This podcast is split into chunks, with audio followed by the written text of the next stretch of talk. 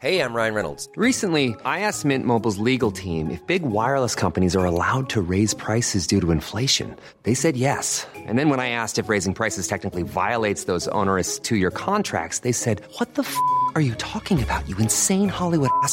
So to recap, we're cutting the price of Mint Unlimited from $30 a month to just $15 a month. Give it a try at mintmobile.com slash switch. $45 upfront for three months plus taxes and fees. Promo for new customers for limited time. Unlimited more than 40 gigabytes per month. Slows. Full terms at mintmobile.com.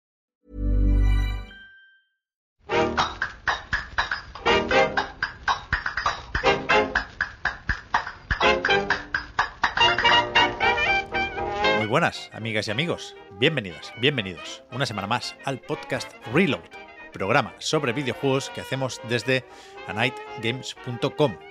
Este programa es el décimo de la decimocuarta temporada. Me ha dado este año por, por llevar la cuenta. No sé, como me tengo que apuntar las cosas que si no se, se me olvidan. Estamos hoy grabando el jueves 10 de noviembre. Mañana tendría que haber salido Starfield, ¿eh? No sabía si mencionar esto, pero a falta, a falta de, de- de otros sitios a los que agarrarme para empezar, me ha entrado esta idea en la cabeza. Lo siento, no pretendía hacer daño, ya saldrá, y seguro que saldrá mejor de lo que habría salido mañana. Eh, estamos grabando, ahí tendría que haber empezado, con Marta y con Víctor. ¿Qué tal estáis? Bien, me hace gracia que hayas empezado por eso, por la bajona. No, estoy aquí bien acompañado este, este triste jueves. No, no, por la bajona. Me ha jugado la cabeza una mala pasada, Marta. Es que pf, eh, tú no sé si lo has escuchado, no habrás tenido tiempo, pero en la recarga activa contaba todo lo que me sucedió ayer. El, el karma estuvo golpeándome desde la mañana hasta por la noche. Me- Y, y- y entre otras cosas, pues me llevé un- una hostia. Y no sé si, si tengo algún tipo de conmoción. Lo dudo.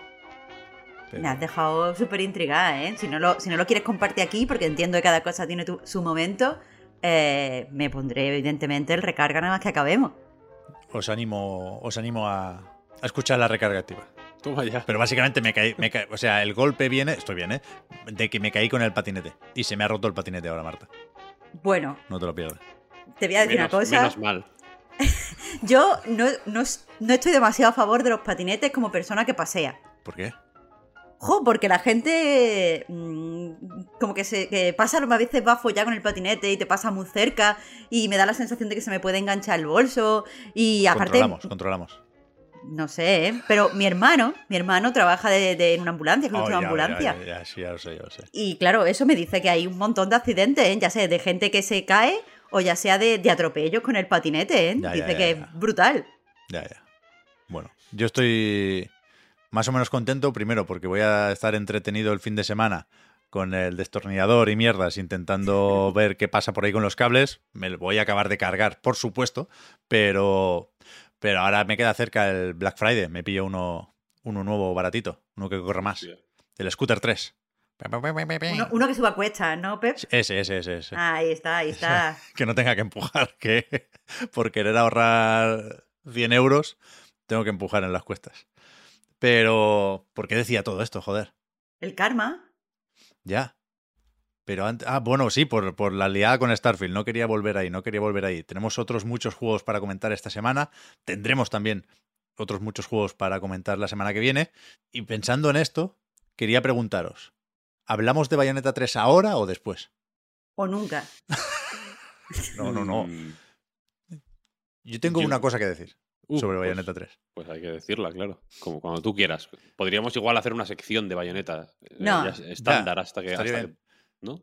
O sea, hoy, Marta, lo digo con, con cierta tranquilidad porque sé que vamos a hablar de Disco Elysium también. Con lo cual, queda todo equilibrado y bien compensado.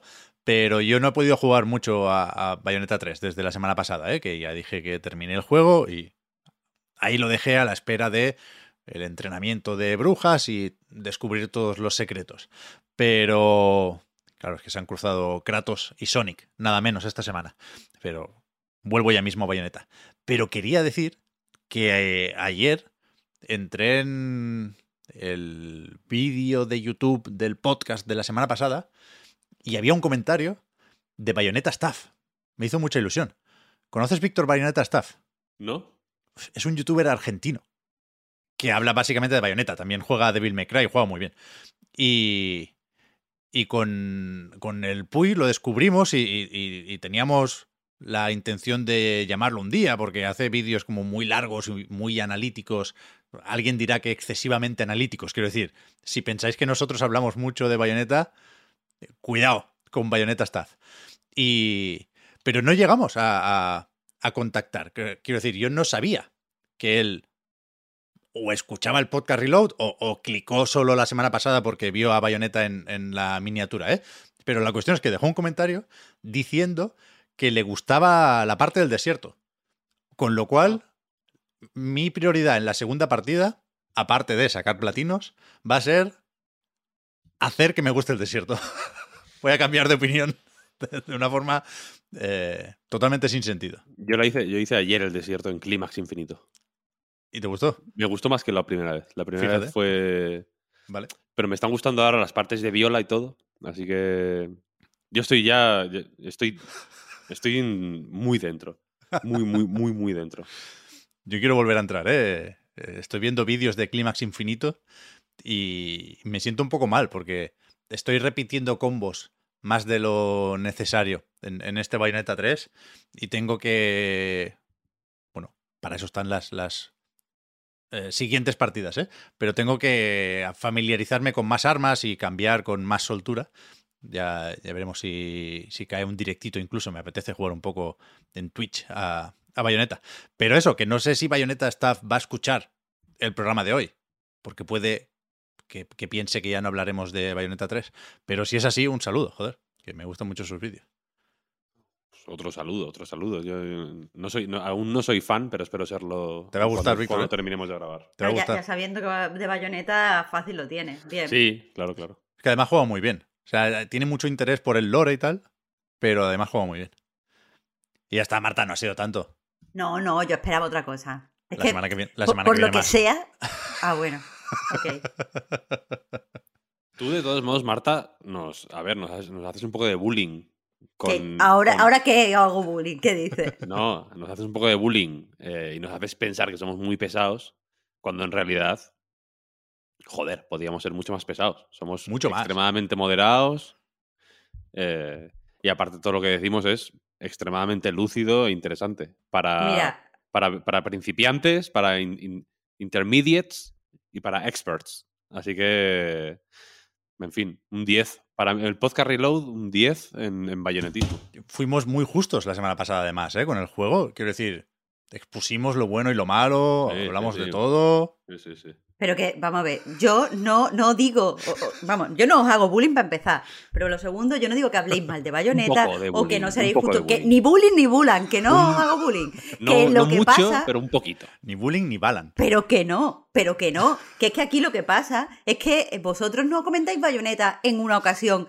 Cuando, cuando surge, es que aquí es un, un tema sostenido en el tiempo que se hace insoportable. Es como, imaginaos, yo que sé, que hay un fantasma en vuestra casa que abre el grifo. Eso no parece, eso no parece malo. Bueno, pues abre el grifo, pues lo cierras, peores cosas podría hacer este fantasma. Bueno, pues abre el grifo, pues no sé qué, pero imagínate que lleva haciéndolo cinco putos años, todos los días abriendo el grifo de los cojones. Pues una se, se, se, se enfada. Pues vosotros sois el fantasma del grifo, tío. No, bueno, pues al final. Me gusta el ejemplo, ¿eh?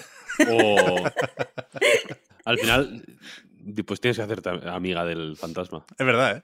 Quiero decir, no te queda otra que convivir con el. o sea, quiero decir, si, si tú dices, mira, eh, me he dado cuenta de que, yo qué sé, si, si coloco, eh, si, si ato del grifo ajos y un crucifijo, el fantasma no aparece, ¿sabes? O si, yo qué sé, o, si, o incluso cosas más extremas, ¿no? En plan, si sacrifico un ratoncillo en el grifo dos veces por semana, Hostia. El fantasma no aparece, porque es un fantasma sediento de sangre. Por lo que. mm, quiero decir que puede ser un fantasma mejor o peor, pero tú imagínate que hubiera una forma de que no apareciera. Eh, pues, bueno, la, la haces y ya. Si no hay ninguna forma de que no aparezca, tienes que convivir con el fantasma y, y- e idealmente hacerte amigo de él. Claro. Aquí hay una manera de. Aquí hay una manera de conseguir que no aparezca el fantasma del grifo del reload, que es mediante apuestas. Has visto que somos unos bravucones.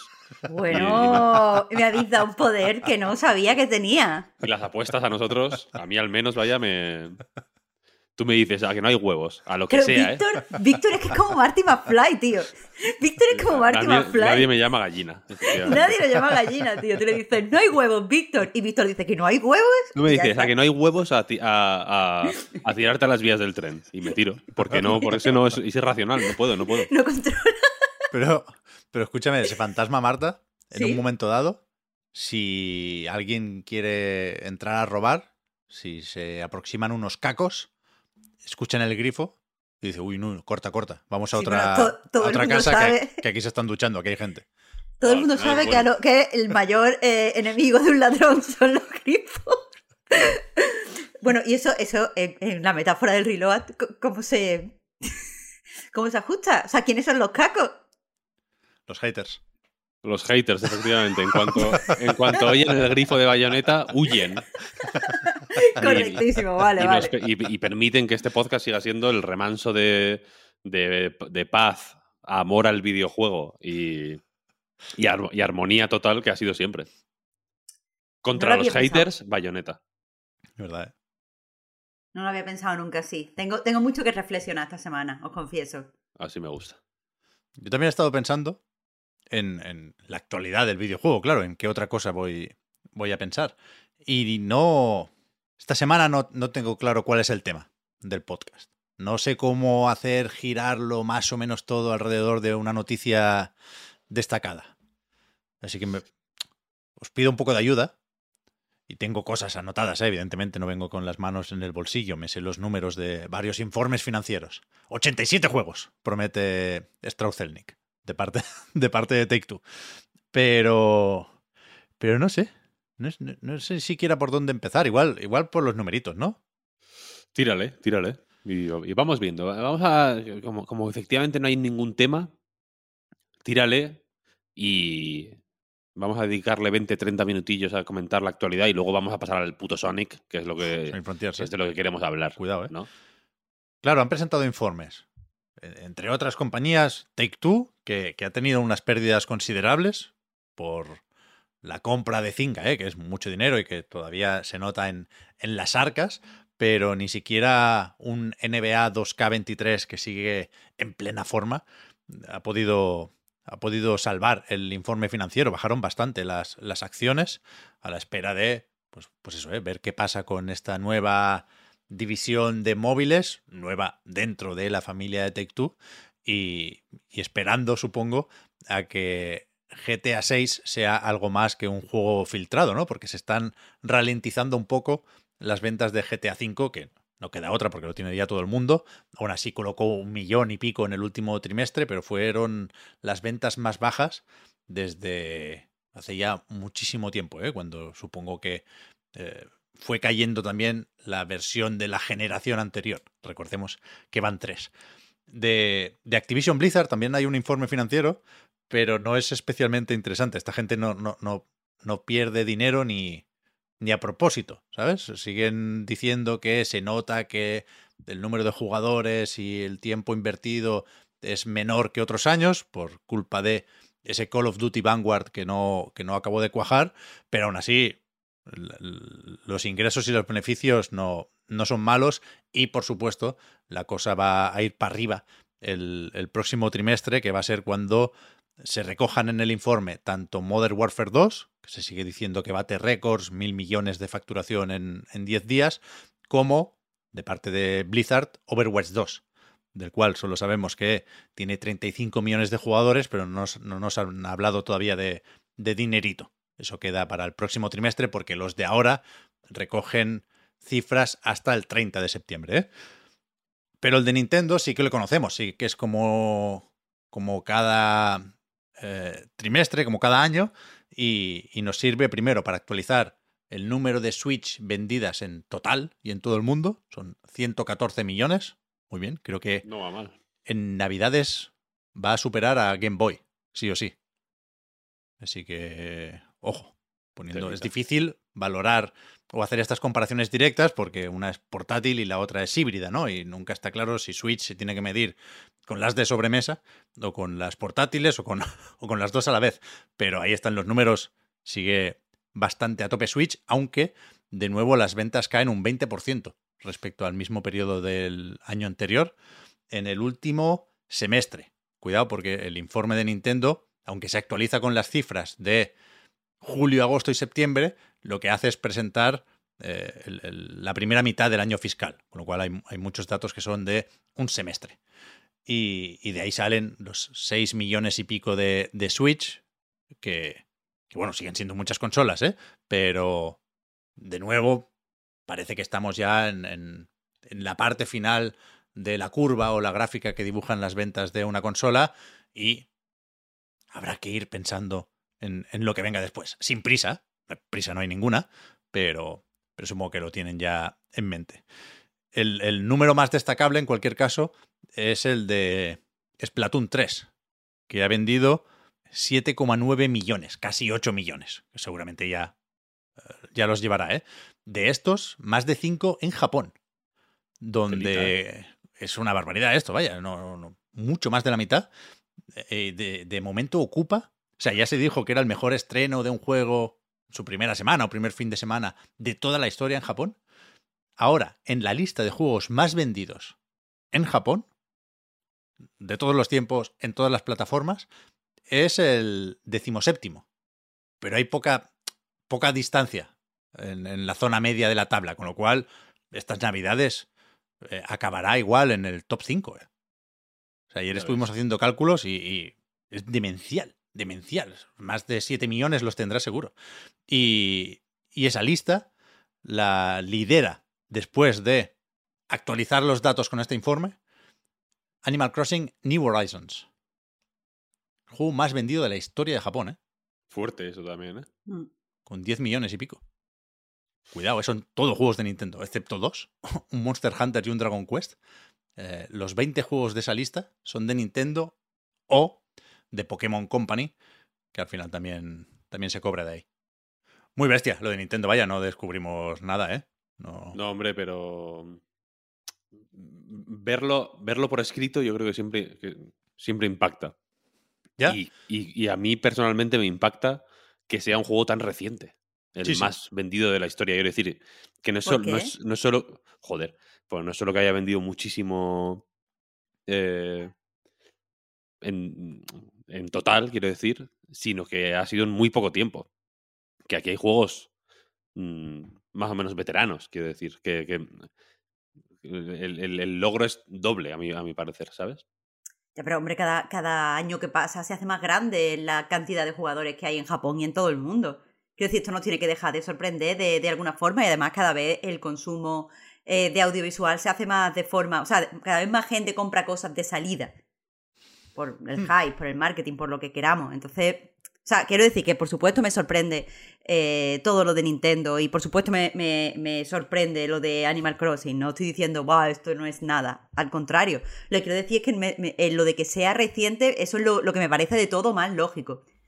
Por otro lado, no acabo de entender tampoco muy bien el, el mercado japonés en el sentido de que no sé si fue primero el huevo o la gallina. Es decir, no sé si es que a Japón por lo que sea le gusta especialmente Nintendo o es que Nintendo de todas las grandes compañías es la que más se Claro. centra en los gustos del mercado japonés. No sé, Claro. no sé cómo funciona eh, la estructura real. O sea, aquí lo, eh, lo- lo que dices tiene, tiene todo el sentido, pero aunque efectivamente el mercado del videojuego crece cada año, en Japón no.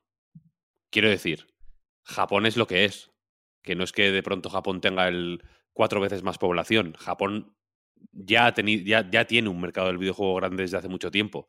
Habrá crecido, efectivamente, pero para mí el mérito de Animal Crossing, por ejemplo, es ir más allá del mercado del videojuego Sí. que, que es un mérito que tiene todo el mundo, ¿eh? en realidad, porque hay to- todo el mundo conoce a alguien que no juega normalmente que tiene, que tiene una Switch para Animal Crossing o que tuvo una 3DS ya en su día para Animal Crossing nada más. ¿eh?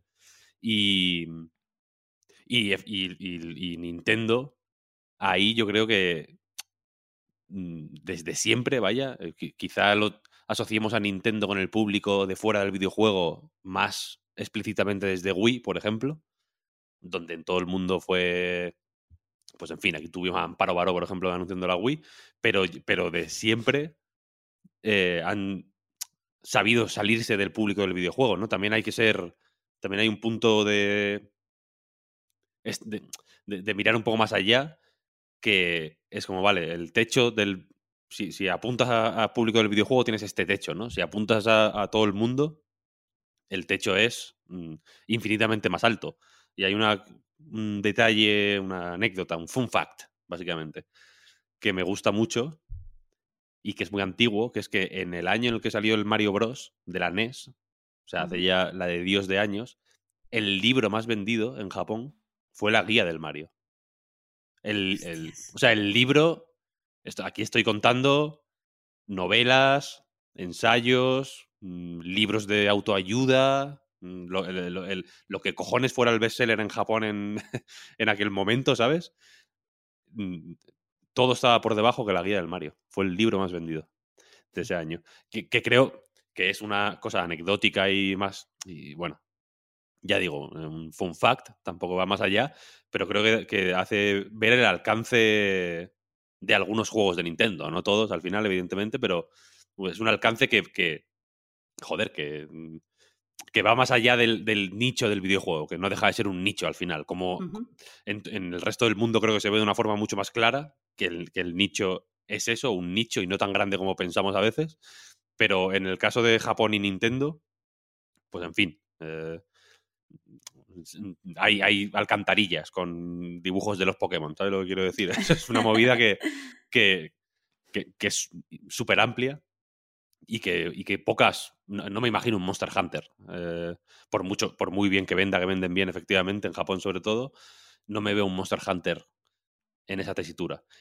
Ni un Dragon Quest, por ejemplo, que también es una cosa como un acontecimiento Sí, sí. eh, na- nacional en Japón, ¿sabes? Cuando sale un Dragon Quest, pero tampoco me lo veo en esa eh, ese ese peldañito extra que sí que parece que ha sabido escalar Nintendo, tampoco me lo veo ahí. Sí, sí, es exagerado. Vaya, todas las listas de ventas, no, no- no las históricas, las de cada semana, son de, de color rojo, ¿no? Pensando Mm. en, en- en cómo identificamos a Nintendo, pero que, que es verdad que, que hay más gente jugando, Marta, pero también es verdad que, especialmente en Japón, todos los demás están notando mucho la migración a los móviles. Y, y Nintendo es la, la única que, que- que no solo no va para abajo, sino que parece ir para arriba. Y esos 114 millones de Switch todavía son menos que los 150 y pico millones de DS. Quiero decir, por Mm. parque de consolas ha habido plataformas más exitosas de Nintendo. Y, y en cambio, los juegos de Switch está- están vendiendo como churros. También lo hacían los de DS, ¿eh? pero es, es exagerado no solo lo de Splatoon, no solo lo de Animal Crossing, también lo de Mario Kart, que está con 48 millones. También lo de Nintendo Switch Sport, que ha vendido 6 millones, siendo como es. no me hagáis hablar. Y el, y el Kirby, Siendo como es malo. Sí, que el, el- el Kirby, adorable y queridísimo de siempre, pero vendía lo que vendía. La Tierra Olvidada, 5 millones. Es, es una barbaridad. Estoy viendo aquí las listas. Mario Strikers, 2 millones y pico. Xenoblade Bueno. Chronicles 3, fíjate que no llega a los 2, 1.700.000. Pero bueno, joder, no está mal tampoco. Pero que, que todo vende muchísimo. Y la semana que viene Pokémon, madre de Dios. La semana que viene ya. El 18, ¿no? Ay, mi madre. Hombre, se está filtrando todo, ¿eh? No, no vamos a decir nada, no vamos a joder sorpresas, pero... Bueno, bueno, déjame, déjame hacer un apunte sin spoiler, Pep. Claro, claro, tú dirás. Pues le diría a la gente que, como yo, eh, su, su eh, criterio para elegir inicial y equipo sea la adorabilidad, yo le diría que mirara los spoilers. Y ahí lo dejo. Pero No sé, yo ¿eh? me alegro de haberlo mirado. ¿Tú has cambiado de inicial, Marta? Yo te confieso que he cambiado de inicial Uf, uf, uf. Hasta aquí. porque tú sabes. Yo, yo no. Yo lo que, lo que recordaría es que no hace falta llegar a la tercera evolución siempre. Recordemos que Pikachu no quiere ser Raichu. Pues, pues, le puede pasar lo mismo a, a otros Pokémon. Bueno, eso, que, que nunca, que, o sea, quiero decir, hay, hay veces que las filtraciones ayudan a, a decidir cosas. Y hay gente a la que le puede resultar interesante mirarla. Vale, vale. Pero también tiene que ser gracioso equivocarse. O sea, No, ser no, consciente no, de que has elegido mal, que te aparezca la evolución y tú, ay, madre mía, ¿qué he hecho? Pep, he estado ahí, he estado ahí y de verdad que me han entrado ganas de llorar, ¿sabes? ¿yo ahora qué hago? ¿Ahora empiezo otra vez o qué? me, han- me han cambiado el Pokémon. ¿Por qué me haces esto a mí, tío? Uf, a ver qué pasa. ¿Cuándo salen los análisis? Ni idea, ¿no? Pero será la semana que viene ya, imagino. Ni idea. Los avances estaban muy a tope, ¿eh? Yo tengo curiosidad por ver si, si es, ¿qué? Candidato a juego del año, ¿por qué no? Deberías, debería serlo, un Pokémon. A mí no- los avances no me han terminado de oler a juego de año, del año, ¿eh? O sea, son, son buenos, pero no has notado tú cierta. No sé, eh, poco, poco. creo- entusiasmo, diría. Bueno, pero yo creo que hay una cierta cautela porque no está claro por dónde va a tirar la opinión de, de la comunidad, ¿no? Y, y a lo mejor se quieren evitar situaciones como se produjeron con espada y escudo. Hay mucha gente que va con cuidado con Pokémon. Va, va. Pues. Pero yo, yo sí creo que hay cierto entusiasmo y cierta ilusión, ¿no? Sí. No sé, no sé, ¿eh? yo no soy experto para nada. A ver, yo le tengo ganas, yo le tengo ganas. Lo que pasa es que eso me. Eh, quizá lo que tú, lo que tú interpretas como cautela, yo lo he interpretado como cierta frialdad. Pero, pero ganas, ganas hay, ganas hay. A ver. Bueno, y que yo hacía mucho tiempo que no veía a la gente tan a tope con un Pokémon, ¿eh? Sí, ¿no? Y mm, ya no, ya no, ya no tan a tope per se, sino, ¿cómo decirlo? Tan anticipadamente entusiasta, ¿no? Pues igual sí. es que lleva, igual es que llevamos una racha ahí medio rara, pero con Let's Go hubo mucho hater y mm, eh, eh, como hater provisional, ¿sabes? En plan, por si acaso, yo tiro hate y luego ya vemos qué tal. Creo que se jugó menos de lo que debería haberse jugado. A mí me parece bastante guay ese juego. Mm, A mí también me parece que el hate es, es muy injustificado y me da la sensación de que a veces viene de, de gente que no recuerda bien, bien, bien cómo era el original. Pero eso es otro tema. Puede ser, sí, sí. Pero bueno, la cosa es que con espada y escudo sí que fue un torbellino de mierda, básicamente, vaya. Mm. Y, eh, y el, y con Arceus, pues bueno, mm, hubo un poco de todo. Yo creo que al final la gente sí que le entró mucho mejor. A mí me- de los Pokémon de los últimos años me parece el mejor, sin duda, vaya. Pero este, yo veo a la peña a tope, entusiasta, en plan, wow, graficotes, ¿no? Incluso, Sí, en plan, sí, sí. Se, ve de, se ve de lujo, qué maravilla, los Pokémon nuevos, jajaja, también. eh, si- Siendo de España, entiendo que nuestra Aquí, aquí o sea, yo creo, igual digo una tontería, ¿eh? pero creo que nuestra eh, percepción es diferente, porque Sí. mucha peña está en plan, ja, ja, ja, Pokémon sí. Oliva, ja, ja, ¿no? Como, Sí, sí. Hay Pues un como- Taurus regional, wow. claro, es como, bueno, yo qué sé, eh, guay. Me- o sea, me parece bien, quiero decir, que haya estas reacciones, las veo naturales y buscadas, ¿eh? de, Mm. de hecho. Pero, pero que veo a todo el mundo internacionalmente, quiero decir, muy entusiasta con este juego. Creo que, creo que el recibimiento inicial, como mínimo, va a ser mucho más positivo de base que el, que el de anteriores Pokémon. Sí, sí, yo creo que Guay. también. Y que va a vender como una locura esta. Oh, esta. exagerado. O sea, un año con dos Pokémon, ¿eh? ya ves. Cuidado. Empezó con Arceus y acaba con. eh, joder, me sale siempre en inglés, el Scarlet. eh, Púrpura y Escarlata, coño. Sí. Que, que esos van a ser unos números de, de marearse, de marearse. ¿Habéis visto lo que ha dicho Miyamoto sobre la retrocompatibilidad? Que es lo mejor y que todas las consolas, incluida la Switch Pro, debería ser retrocompatible. Más o menos. Eso o todo lo contrario. Eso o todo lo contrario. Claro, oh que- my god. Sabéis que junto con el informe financiero de Nintendo se publica una transcripción de las preguntas que hacen eh, algunos inversores. Y al- algunas las responde Furukawa. eh, eh, Aquí cogió el micro, por lo visto, Miyamoto. Y le preguntaron sobre la. básicamente sobre la retrocompatibilidad. Decían que ahora con, con la cuenta Nintendo debería ser más fácil saber qué ha comprado cada usuario y que se lo pueda llevar a la siguiente consola, ¿no? Y entonces, eh, Miyamoto, según una traducción que puede ser medio de Google Translate, ayer leí a unos cuantos diciendo, esperemos a que publiquen la traducción oficial de la transcripción de Nintendo, porque también se acaba publicando junto todos estos PDFs de los numeritos, pero tarda un par de días, seguramente será mañana, pero pero a falta de eso, de que pueda haber un poquito aquí de Lost in Translation, lo que dice Miyamoto es que antes tenían la consola virtual para esto, porque eh, los entornos de desarrollo cambiaban mucho entre una consola y la siguiente, con lo cual la retrocompatibilidad no era evidente y tal. Ahora dice que esto ha cambiado, que estos entornos de desarrollo están más definidos y que efectivamente es, más fácil hacer eh, que una consola sea retrocompatible. Hasta aquí parece que el bueno del Chiheru quiera decir o quiera dar a entender que la próxima consola de Nintendo será compatible con Switch, pero hay gente que no lo tiene tan claro porque al final dice, sin embargo, a nosotros nos gusta que el nuevo hardware sirva para ofrecer experiencias que solo son posibles ahí. Yo creo que esto es un poco eh, el, discurso que se lleva aprendido, que esto es un poco el lema de Nintendo y, lo cuela al final de, un, de una declaración medio institucional.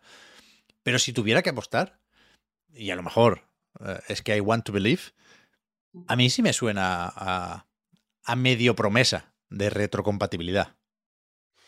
Mm, hay que ser optimista, ¿no? Para verlo como una promesa. Mm, o sea, eh, eh, concretamente, o, como una medio promesa siquiera. Yo creo que es una.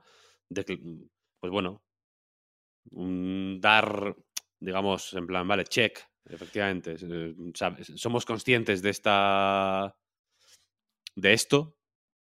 Claro. Y nos gusta, y efectivamente nos gustaría, lo tenemos en cuenta, yo que sé, lo tenemos presente. Pero, dicho esto. Claro no, no, no está escrito en piedra, ¿eh? O sea, si, si, si resulta que Switch 2 no es retrocompatible, no iremos a funar a Miyamoto. Faltaría más. Me, me, pego yo con, con, cualquiera que lo haga, ¿eh? Pero, pero yo sí creo que el, que el contexto es el que es. Que, el resto de plataformas son retrocompatibles, que efectivamente esta cuenta Nintendo hace que se sepa cuál es el historial de compras y la excusa que tenían con Switch que nadie compró los juegos de Wii U porque nadie tenía Wii U, pero de verdad de la buena que son muy buenos, ya veréis ahora cuando los probéis, esto no sirve, porque acabamos de decir que todos los juegos de, Switch venden como rosquillas, ¿sabes? Entonces yo, yo creo que no, no les queda otra que, que repetir formato. Y a mí me gustan mucho los cartuchicos estos, además. Bueno, es que igual es retrocompatible, pero solo digital. Me cago en Ya empezamos. Peor tipo de retrocompatibilidad, perdóname, ¿eh? No, no, yo creo que sí. Yo creo que los cartuchitos vienen para quedarse. Y que le cambien el sabor si quieren, pero que. que, yo, es que quiero creer, quiero creer aquí. No, no, tengo más discurso que este. A ver, también. Mm, no sé cómo se lo plantean ellos.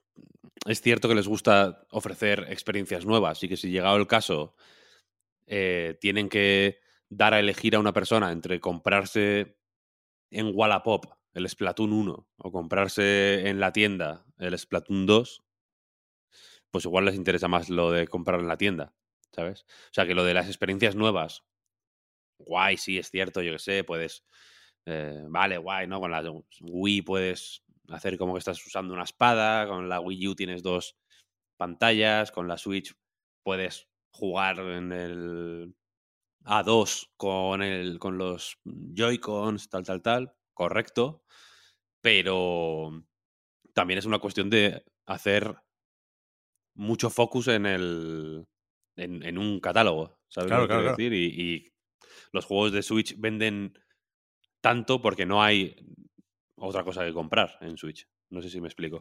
Sí. Aquí, eh, yo supongo que, en cierto momento se lo van a tener que plantear como una cuestión de, de cantidad de catálogo, de grosor. ¿Sabes? Porque mm, la, eh, llegará un punto en el que la gente igual demande cierto tipo de contenidos si se vuelven el estándar. como, como ya va siendo en Xbox y un poco más lento, pero bueno, mm, creo que por ahí van los tiros en Play. Sí, sí. Pero que eso, que tampoco quiero ponerme a soñar en systems on chip, ¿eh? No, no, ya sé que nos perdemos muy fácilmente por ahí. Pero es que yo sí creo que, que, la sucesora de Switch será como la Switch. Quiero decir que, que la, la, la filosofía de la consola híbrida es tan buena, es una idea que ha gustado tanto, que, que, no se van a encontrar con esta situación de, hostia, es que antes teníamos dos pantallas y ahora no. Antes teníamos control gestual y ahora no. No, no, es que serán igual. Serán, serán unos Joy-Cons más precisos y tal igual, pero, ¿no? Todo, no habrá problema para trasladar experiencias de, de- de Switch a Switch 2 o Super Switch. Y, y además, es que yo creo que habrá juegos intergeneracionales esta vez con Nintendo. Pero bueno, ya digo, es que me, me gusta mucho ponerme a imaginar el futuro, ¿eh? Y no, no debería, perdón. No, hombre, cada uno tiene sus aficiones. ¿no? La Me, futurología. parece- me parecen bien. No, porque ahora estamos muy ocupados con el presente, vaya. De hecho, iba a decir que, hasta aquí la parte de los Nintendos, pero no te creas, porque ayer hubo también un Indie Wall, una presentación de estas que no es un Nintendo Direct, pero que suele servir para descubrir unos pocos títulos independientes muy bonitos, muy interesantes, o para marcar en el calendario, al anunciarse la fecha, otros que ya teníamos que ya teníamos más o menos en el radar. En la recarga activa de esta mañana, Víctor, hemos lanzado un- un- unos cuantos títulos, hemos comentado que nos había parecido la presentación, pero evidentemente, Marta, me interesa saber cómo lo, cómo lo viste tú, qué, qué te apuntaste de lo de ayer. A ver, eh, como apuntarme de verlo ayer, nada, porque eh, aunque me gustó mucho el, el direct y me gustó además ver tantos juegos diferentes, con tantas jugabilidades distintas, con tantos estilos eh, artísticos diferentes, eso siempre me, me mola, se ve, o sea, que se, que se vea variedad, creo que es algo bueno. Pero el problema que le veo es que no hubo ningún juego que no conociéramos, o casi ningún juego que no conociéramos antes. Quiero decir, tengo muchas ganas de, del Bemba, que es este juego de, de cocina que usa pues recetas indias y también te cuenta como la historia de, de una. Eh, o sea, como un Slade of Life sobre la historia de la familia. Ese juego me, me mola, le tengo muchas ganas desde hace muchísimo tiempo. Pero te digo, ya lo conocía. Eh, el Aka, que es el juego este de granjitas que está protagonizado por un panda rojo. eh, jugamos la demo, o sea, jugué la demo en, en el último festival de Steam. Y efectivamente, creo que, que la historia esta de usar pues la simulación, o sea, el cul- cultivo, el cuidado de la comunidad, para hablar sobre pues, pues curarte o curar tus heridas después de una guerra, tus heridas eh, eh, en el alma, en los sentimientos, después de haber sido soldado. Creo que es un concepto muy chulo que nunca se había, asociado con, con los juegos de granja y le tengo evidentemente muchas ganas. Pero es eso, ya, ya lo había hasta probado. El Coffee Talk eh, episodio 2, lo mismo. Estuvo también en el Festival de Demos de Steam. Nos han puesto un marco de lanzamiento, pero más o menos ya lo conocíamos, así que, que nada en ese sentido. Y si tuviera que decir, eh, pues algo que, que sí tuviera que literalmente apuntar, es que ya sabemos que el Storyteller sale el 23 de marzo, que no, no tenía fecha de lanzamiento y no la tenía porque sin que hicieran ningún anuncio lo han, lo han retrasado. Estaba eh, previsto para principios de este año, no dijeron nada eh, en el marco de lanzamiento que habían dado y ahora sabemos que, que eso, que se ha retrasado bastante. Aún así, muchas ganas porque tiene eh, buena pinta. Además, probamos la demo también en un festival de Steam y, y va a estar increíble, es graciosísimo. Sí, sí, es verdad. Antes de empezar a grabar lo comentábamos que se nos había pasado este, Víctor, en, en la recarga activa Mm, porque lo metieron en el picadito, pero es verdad que lo echamos de menos en la última presentación de Anapurna y, y vaya, aquí está. Llegará un poco más tarde de lo previsto, pero hay muchas ganas ¿eh? de, de este juego de Daniel Benmergui, que, que, es, que es eso, que se ha podido probar cuando tenía otro aspecto y todo, pero, pero yo creo que va a gustar muchísimo este. Es que eso, lo, lo que decía, eh, los juegos creo que son mm, una, una selección muy chula. Creo que hay, eh, pues, algunos de los juegos independientes más interesantes que van a salir el año que viene. Pero creo que faltó, eh, no sé, como, como un descubrimiento, un título que fuera como el, el titular del evento. Que eso no, no significa que esté mal, simplemente que, que a la hora de comentarlo, pues se echa de menos. Yo tengo un titular, Marta. No, dime, seguro que es malo. No, no, malo no. O sea, puede ser bueno o demasiado bueno para ser verdad, pero malo en, en ningún caso. ¿Cómo? Lo que pasa es que no, no tengo el nombre ahora. ¿Cómo es este que, que está como dibujado? Que es francés. El Dordog. Dordog. Dordogne. Ahí está, que este es muy bonito. Mm. Creo que, que, o sea, no había tenido una presencia tan eh, destacada en, en eventos como, como tuvo ayer en el Indie Wall, pero anunciado estaba. Quiero decir, en la cuenta de Twitter se puede ir unos cuantos meses para atrás y, y ahí se enseña el juego sin, sin miedo, ¿eh? Pero yo ayer no me podía creer lo que estaba viendo. No tanto por lo de que el juego, insisto, tenga muy buena pinta, recuerdos de la infancia ahí en, en esos pueblos franceses, pero es que uno de sus creadores, imagino que será el director creativo, un tal Cédric Babouche, es Phil Fish. O sea, Phil Fish bajo una identidad secreta. Sí, hombre, claramente, además, quiero decir. Babush, ese, ese apellido que es. no- Claro, no eso-. Típico, típico nombre falso, Babush. Claro, claro, Claro. claro. Como eh, Hammer Thompson. ¿Sabes? Como, no, ya, ya- ya sabemos, ya sabemos. Pues que además Phil Fish, como canadiense, también habla francés. En, en este Indie Wall sale hab- hablando un, un francés muy fluido. El presunto, Ced- Cedric. Pero, pero Phil Fish habla francés. Phil Fish eh, se le conoce también como Philippe Poisson. Es que se parece mucho. Llevamos Yo mucho creo, que, tiempo. yo creo que es. me Llevamos parece- mucho tiempo sin ver a Phil Fish y, y- y, es verdad que este parece un poco mayor de lo que le tocaría a Phil Fish, que creo que tiene un año más que yo, creo que es del 84. Y... Pero es verdad que puede estar cascado Phil Fish, porque ha pasado, ha pasado muchas cosas y eso envejece. Pero yo, o sea, lo más probable, tampoco estoy tan mal de la cabeza, lo más probable es que sea una casualidad y que hay gente que me puede decir incluso que no se parecen tanto. Yo, yo creo que sí, yo creo que el parecido es comentable, como poco. Pero creo que la posibilidad de que sea Phil Fish no es un 0%. O Tamp- sea, pero, pero aquí, perdóname. Tampoco perdóname, estamos en el 80%, pero un 0 no es. Pero aquí tu teoría es que Phil Fish se ha, mm, Ha cambiado de identidad. ha cambiado, o sea, se ha ido de incógnito Sí. a Francia. A Ha fundado un estudio y está desarrollando un juego independiente que se llama Dordoña. Sí. El estudio, por cierto, se llama, ¿Por qué? se llama Un Je ne sais quoi. Es Yo un no- nombre tan- muy sugerente. De a ver si a ver si te estamos haciendo aquí un pequeño engaño. Es un Yo creo- nombre que yo creo que lo podría haber puesto Phil Fish. Claro. estudio. O sea, el, el- el juego va de que al final no estás en Francia. Estás en Montreal. Pero te has creado una película en tu puta cabeza para huir de los haters una vez más. Mm, sí, sí. O sea, esto es como una especie de performance que termina cuando llegamos al final del juego. Sí. Nos va a decepcionar el juego a todos, ¿eh? Ahora que Ya, tenemos. ya, yo es que ya quería creer que Tunic era Fez 2. Esa teoría no la tampoco, tampoco está completamente descartada, pero ha perdido mucha fuerza muy rápido. Claro, e- esa teoría está ya casi cero, Pep. Casi, 0% ya. Casi, casi. Bueno. En cualquier día hace una entrevista el colega del Tunic y dice que quedan todavía secretos por descubrir. Ese tipo de entrevistas me gusta mucho a mí. Pero. Pero yo es verdad, la semana pasada intenté invocar a Molinete. Reconozco que echo de menos a Molinete. Y que te voy a contar, echo todavía más de menos a Phil Fish. Entonces veo Phils por todas partes.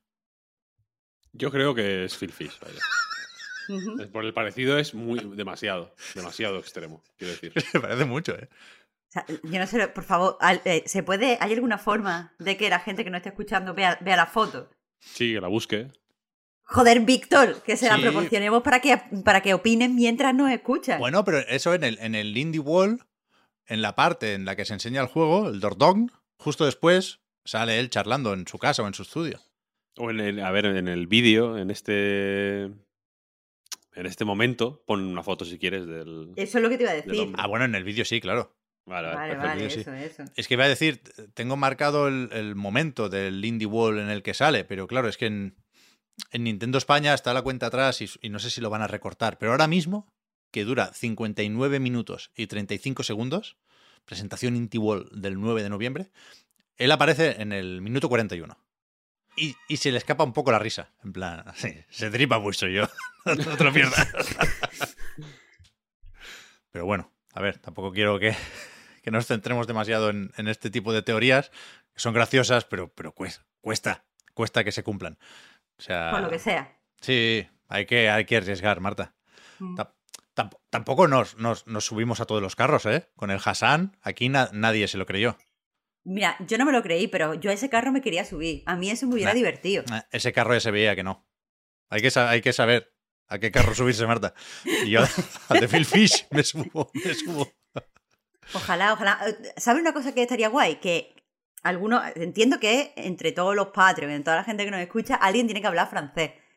Sería guay que ahora viniera alguien y nos dijera, ¿os habéis notado que el acento que tiene no es acento de Francia? Imagínate. Entonces sería como un momento de chan chan chan. Pero conociendo a Phil Fish, él puede haber estado ensayando esto tres años. Hombre, Bueno, a ver, yo sin saber francés te lo digo, ese acento no es de Francia. Ese acento. Yo, es yo he Francia. dudado, yo dudo un poco que tú sepas francés, lo siento, Víctor, pero No, es que no, no, que sin fan- te lo digo, es yo no sé francés, pero te lo te confirmo que ese acento no es de Francia. Pero me lo confirma porque quieres creer. Te lo confirmo, simplemente yo te lo confirmo. Luego tú decide, decide quedarte con, la- con esa confirmación o no, pero yo te lo estoy confirmando. Bueno, yo necesito más pruebas, más allá de tu confirmación. No, como querías una confirmación, te la estoy. Ya, ya, quería, quería una, una confirmación basada en hechos. Ah, que. ah, vale. Ay, ay, ay, que estaba hablando con lógica. No, que a no, veces no, se nos no. olvida eso. la pelota está en tu tejado, Marta. Se te ha ofrecido una confirmación y no, no la has querido. aquí ya después es que cosa se eh, después que se- esto se- eh, para vosotros esto es bullying. Cuando yo solo pido lógica y datos. No, no, no, no, no. Simplemente que, bueno, yo qué sé, si no quieres verlo, pues. Cosa tuya, yo qué sé. Y ahora sí, lo de los Nintendos lo tacho, pero, a- pero ¿a qué nos vamos? Quiero decir, Electronic Arts ha dicho que no habrá más Project Cars. No sé si hacía falta decirlo. Pobres los de Slightly Mad Studios, ¿eh? Pero ya entre una cosa y la otra, con Codemasters, con la Fórmula 1, con el Need for Speed, o sea, ha dicho Electronic Arts, ¿eh? Que, que esa gente se recoloca. Pero, pero ya digo, no, no, no, no veo por aquí muchas más noticias. Y lo, lo que sí tenemos, en la recarga activa he dicho seis o siete veces esta palabra hoy, eh, han sido jaleos. Jaleos con Doom Eternal, jaleos con Disco Elysium y, y creo que no tiene mucho sentido repetirlo todo porque son temas largos, porque hay cruces de acusaciones, porque en el caso de lo que ha publicado Mick Gordon, el compositor de Doom 2016 y también de Doom Eternal, que tuvo unos desencuentros más o menos importantes con id Software o con Bethesda o con Marty Stratton, concretamente, que es el, el que más aparece en esta publicación de Medium con nombre y apellidos. Creo que es algo interesante de leer. Es muy largo y, y ya digo, eh, lo hemos comentado con cierto detalle en la recarga activa de hoy jueves. Y hay follón también, como decía, con, Disco Elysium y con Zaum. Publicaron una carta abierta Robert Kurbitz y Alexander Rostov, el director y el director de arte de, del juego, que fueron despedidos hace un, hace un tiempo y que dicen ahora que, que la cosa va a llegar a juicio. Sabíamos también que había una demanda por ahí, porque un par de inversores compraron parte de la empresa con un trapicheo, de una forma fraudulenta, sacando el dinero de dentro. No lo sé, un tema bastante, bastante turbio. Y, y al mismo tiempo, los que quedan en Zaum dicen que, que no, que a ese núcleo duro de Disco Elysium se le despidió porque fomentaba un ambiente tóxico en el lugar de trabajo y que no, digamos, no estaban haciendo ningún favor al desarrollo de la secuela, que en principio es en, lo que andan ahora, ¿no? Pero, pero repito, esto también creo que lo hemos explicado con bastante detalle en la recarga activa y habrá sin duda motivos para volver al tema porque entiendo que, que- que sacaremos algo en claro con ese proceso judicial que, que no me imagino cómo podría evitarse, pero, pero es que tenemos cierta prisa hoy. Tenemos como, como unas ganas de movernos, como un impulso, como una necesidad de ir rápido, que no sé yo de dónde, de dónde nos puede venir, ¿eh? Igual es culpa de, de Sega y de su erizo azul. Ryan Reynolds here from Mint Mobile. With the price of just about everything going up during inflation, we thought we'd bring our prices down. So to help us, we brought in a reverse auctioneer, which is apparently a thing. Mint Mobile unlimited premium wireless. Ready to get 30, 30, bit to get 30, bit to get 20, 20, 20, bit to get 20, 20, bit to get 15, 15, 15, 15 just 15 bucks a month. So, Give it a try at mintmobile.com slash switch. $45 upfront for three months plus taxes and fees. Promo rate for new customers for limited time. Unlimited more than 40 gigabytes per month. Slows. Full terms at mintmobile.com. Hi, I'm Daniel, founder of Pretty Litter. Cats and cat owners deserve better than any old fashioned litter. That's why I teamed up with scientists and veterinarians to create Pretty Litter. Its innovative crystal formula has superior odor control and weighs up to 80% less than clay litter. Pretty Litter even monitors health by changing colors to help detect early signs of potential illness. It's the world's smartest kitty litter. Go to prettylitter.com and use code ACAST for 20% off your first order and a free cat toy. Terms and conditions apply. See site for details.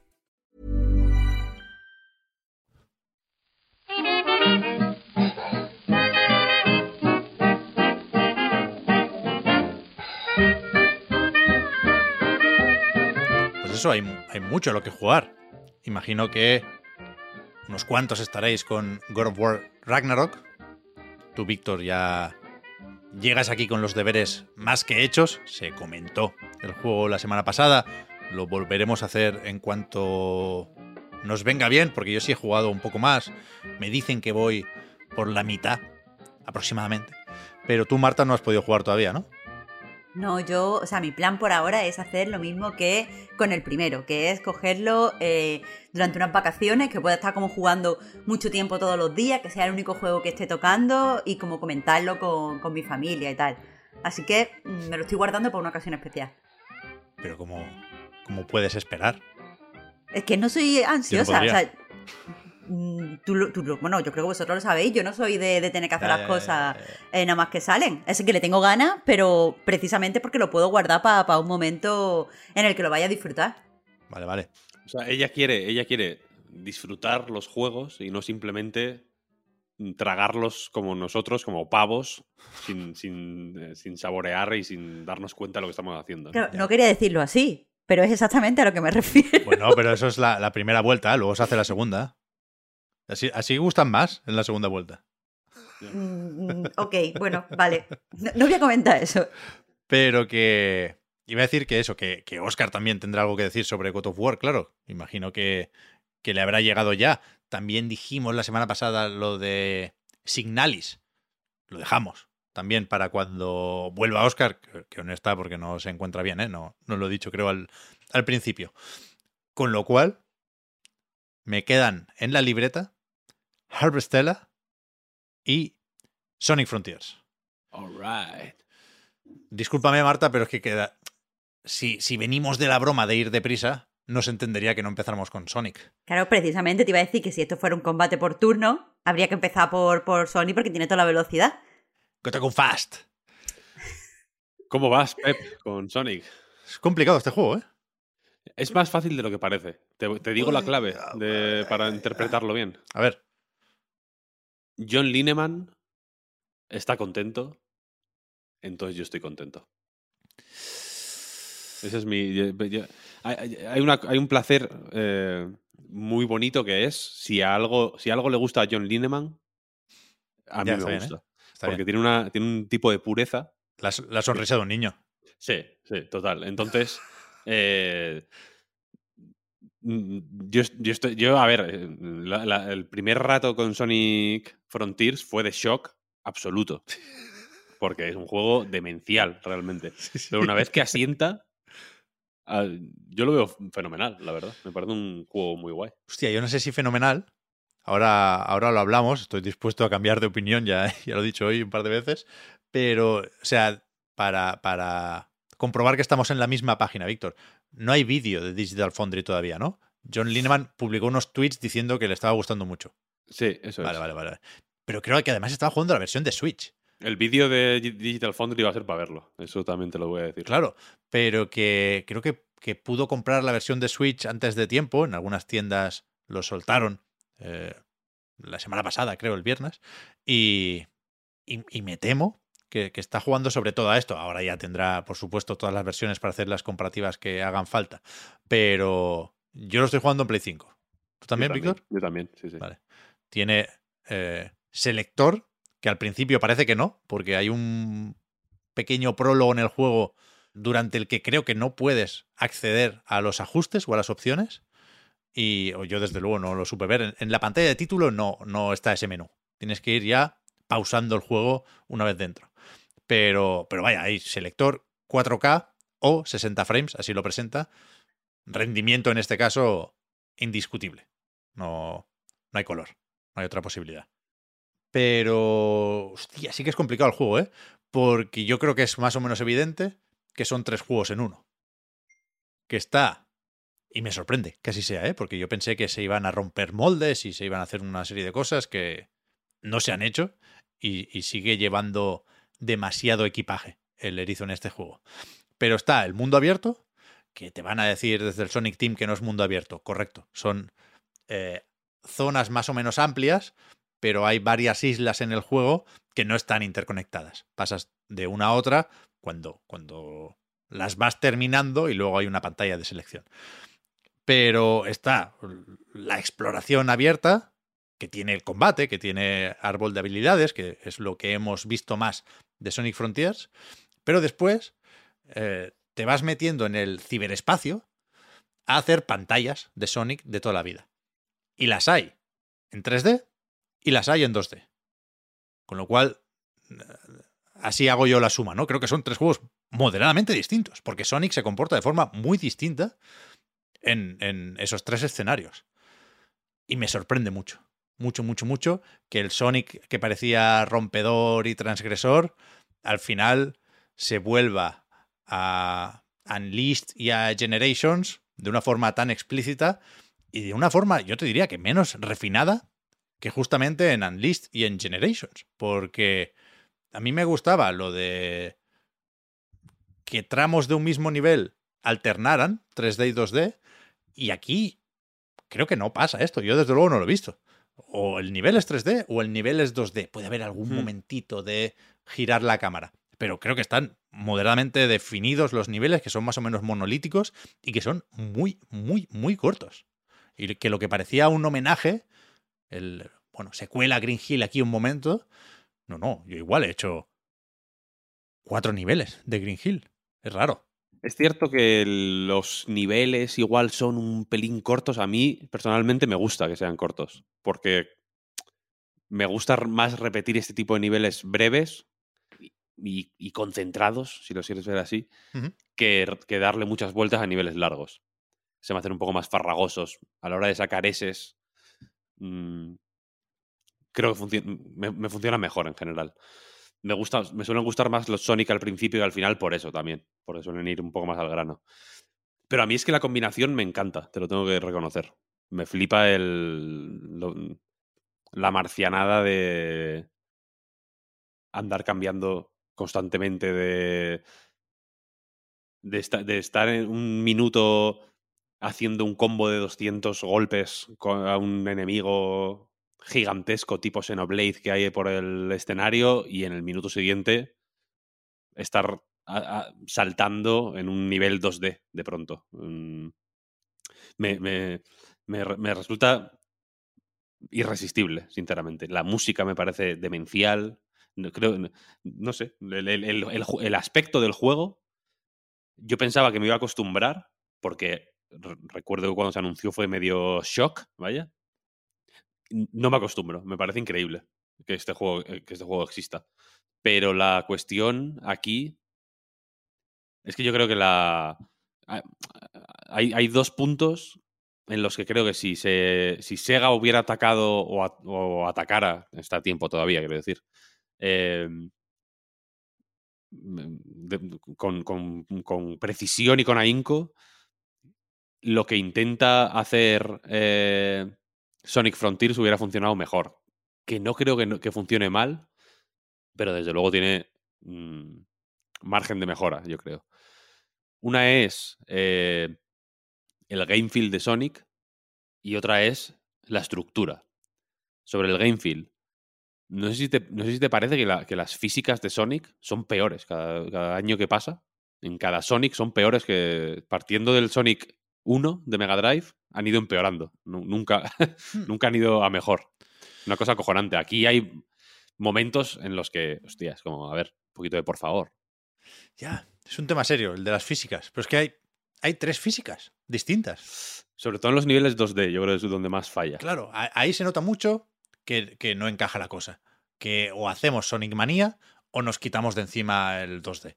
Lo siento mucho, pero es que sí, es que es tan peor que Sonic Manía. A mí, de esos tres juegos que decía, el peor me parece el, el 2D, que es el que me trae mejores recuerdos y al que más cariño le tengo, pero aquí no funciona, por un tema efectivamente de físicas. El que más me gusta de los tres es el del mundo abierto, pero luego, luego volvemos a esto porque, porque creo que, est- que estoy de acuerdo con lo que ibas a decir, Víctor, perdona, sigue. La cuestión es que el- efectivamente en el mundo abierto es donde el juego es ágil, es tiene una ligereza que le va muy bien a Sonic, es mm, te permite expresarte, el movimiento 360 yo creo que le, le va muy guay, el juego hace este rollo de tener el cielo lleno de estructuras, rollo como si fuera el, el puto GTA Online este con las mm, con los circuitos flotantes y tal, le va de maravilla, sí. porque hay cosas muy guays, muy espectaculares, muy divertidas. No tienen ni el más remoto sentido, pero da, pero da lo mismo. O sea, en cierto momento son divertidas, son guays, mola explorar y le va bien. Le podría ir mejor ser un poco más preciso, porque hay momentos en los que mm, Sonic parece menos preparado para saltar de lo que quizá el juego a veces parece dar por supuesto. Pero bueno, funciona de maravilla. En los niveles 3D funciona muy guay. En los 2D hay roces raros, como que de pronto se- hay frenadas que piensas, "Buah, no, que- lo, lo que ha pasado no tiene, parece que no tiene relación con lo que se ha visto en pantalla, pero bueno, eh, vamos a tirar para allá. Y la otra es una, una cuestión de, de que al pasar Sonic a... Al hacer cualquier juego mundo abierto, quiero decir, el eh, la, la- una de las bueno, yo diría que la principal preocupación que tiene que haber es la estructura. Eh, lo- Los mundos abiertos son estructura eh, eh, encarnada. Y aquí, no sé yo hasta qué punto la estructura es la, la- la mejor. Ya. No es, no es la peor tampoco, pero por ejemplo, mm, yo lo habría hecho un poquito más navegable. Antes hablábamos lo de. Lo de, lo- por ejemplo, no tener un selector de niveles, que me parece un poco loki. Tiene que estar, ¿no? Es que no, no sabía si decirlo porque es lo típico que nos dicen, bueno, le das a pause y vas aquí y está al lado del mapa. Pero yo he estado un buen rato buscándolo. O- O Porque- si se- yo, yo no lo he terminado todavía, debo decir. ¿eh? Llevo. Yo tampoco. Me lo recibí antes de ayer. No, no, he tenido, no he tenido tiempo a terminarlo. Igual cuando te lo terminas, se desbloquea de pronto el selector de niveles. Me parece loco también. Si, de ser así, quiero decir, me parecería un poco raro. Porque al, al- al final, quiero decir, al final del día, aunque, a- aunque haya un mundo abierto con portales a niveles y bla, bla, bla, bla, bla, es un juego de, hacer, de hacerte los niveles, quiero decir. Sí, El- sí. el- la, la inspiración en Breath of the Wild yo creo que le va guay porque entre esos niveles o muchas de las ideas que podrían haber tenido espacio en niveles más largos, en niveles más barrocos, más desarrollados, etcétera, aquí te las van colando por el mapa. Y no y algunas son mejores, algunas son peores, algunas algunos raíles mola cogerlo varias veces porque haces loopings mm, tremendos, otros haces el looping, te coges el corazón este de Amy y a otra cosa mariposa y te, y- y- te olvidas de ello. Un poco como pasaba en Breath of the Wild, quiero decir, ¿no? Que había, según cómo llegaras a tal sitio, había mini desafíos que eran de una manera o de otra, te los planteabas así, tal, tal, tal. Pero digamos que no se casaba con nada, o no se comprometía mucho con ninguna idea, eran cositas que están por ahí. Aquí hace lo mismo y creo que le va bien en, en general. Pero la. Al final, yo creo que es que la. Esta estructura se queda un poco blandy blue cuando no hay. mm, pues eso. mm, una, selección de niveles un poco más sólida. mm, ideas, digamos, que estructuren de una forma más rígida lo- el, el- el juego, ¿no? Que queda un Sí, sí. poco deslavazado al final. Sí, sí. Yo creo que, que- que se nota que hay falta de coherencia, ya digo, porque cambia mm, constantemente la forma de jugar y no sé si es una cuestión de identidad o de inseguridad o qué, pero, pero yo sí creo que, que se podía hacer algo más ahí y que efectivamente le iría bien a la estructura, que, que no sé hasta qué punto, Víctor, yo no, yo no sabía muy bien cómo se jugaba a Sonic Frontiers antes de empezar a jugar. Igual no había prestado atención a los avances, ¿eh? Pero para especificar un poco más esto y sin destripar ninguna sorpresa ni detalles de la trama, en cada isla lo que tienes que hacer, por supuesto, es conseguir las siete esmeraldas del caos. algunas están como encerradas en unas estructuras que se abren con llaves de célula, que son lo que te dan al cumplir objetivos dentro de los niveles tradicionales de Sonic. Para entrar a esos niveles necesitas unos engranajes que te los suelen dar, a veces te caen random, pero te los suelen dar los, los, los jefecillos, los mid bosses, ¿no? Que están por ahí en, en esa Mm. zona abierta que exploras y que son una lotería. Hay algunos bastante buenos y hay algunos bastante malos. Pero En son guays en general, ¿eh? A mí me En general me gustan, sí, sí. La, la broma de Shadow of the Colossus, yo creo que, que hay que hacerla y se puede hacer, pero a mí no, no me molesta para nada la, la- la incorporación de este tipo de enemigos. Engranajes, llaves, tenemos unas cuantas esmeraldas ya. ¿Qué pasa? Que hay otras pocas que te las da un personaje. Y para que te las den, tienes que entregarles a cambio unos fragmentos de recuerdos. Algo así se llaman. Son coleccionables que están esparcidos por, por esa zona abierta y es lo que te obliga a pues ver que hay efectivamente, Víctor, al final de ese rail o si me meto por este muelle o este trampolín y bueno, la, exploración te recompensa con estos fragmentos que te acaban dando las esmeraldas que te faltaban, ¿no?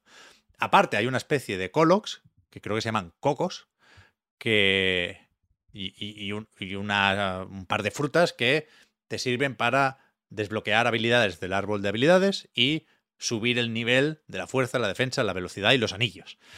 Y, y- con eso se, se monta, ya digo, una, una zona abierta que a mí me parece muy divertida de explorar y que, que creo que el, que el combate tiene sentido para que te vayas parando no solo en esos puzzles, que de nuevo hay algunos que están muy bien, hay algunos que no tanto, pero a mí me, me gusta, sabiendo que es sencillote, cómo está planteado el, el mundo abierto y lo de ir acumulando trastos no me entusiasma, pero creo que se lo hacen venir más o menos bien. Y lo que me falla, ya digo, son las incursiones en el, en el ciberespacio. A mí no es que me fallen, sinceramente. Hay algunos niveles que me han molado mucho. Mm, Creo que si te los exprimes un poquito para hacerte las S. Yo he hecho ¿eh? Sí, sí, lo Es sé, lo sé, ya lo No te puedo mandar la foto porque no, no, no tengo la lista con todas, efectivamente. Creo que no hay marcadores, no podemos picarnos en el online. Pero también en eso, Víctor, hay, hay incoherencias. Hay niveles eh, en los que te sobran 30 segundos sobre un tiempo de minuto y cuarto. Y hay, hay un par o tres de niveles que yo haya visto en los que hay que pelear las décimas, ¿eh?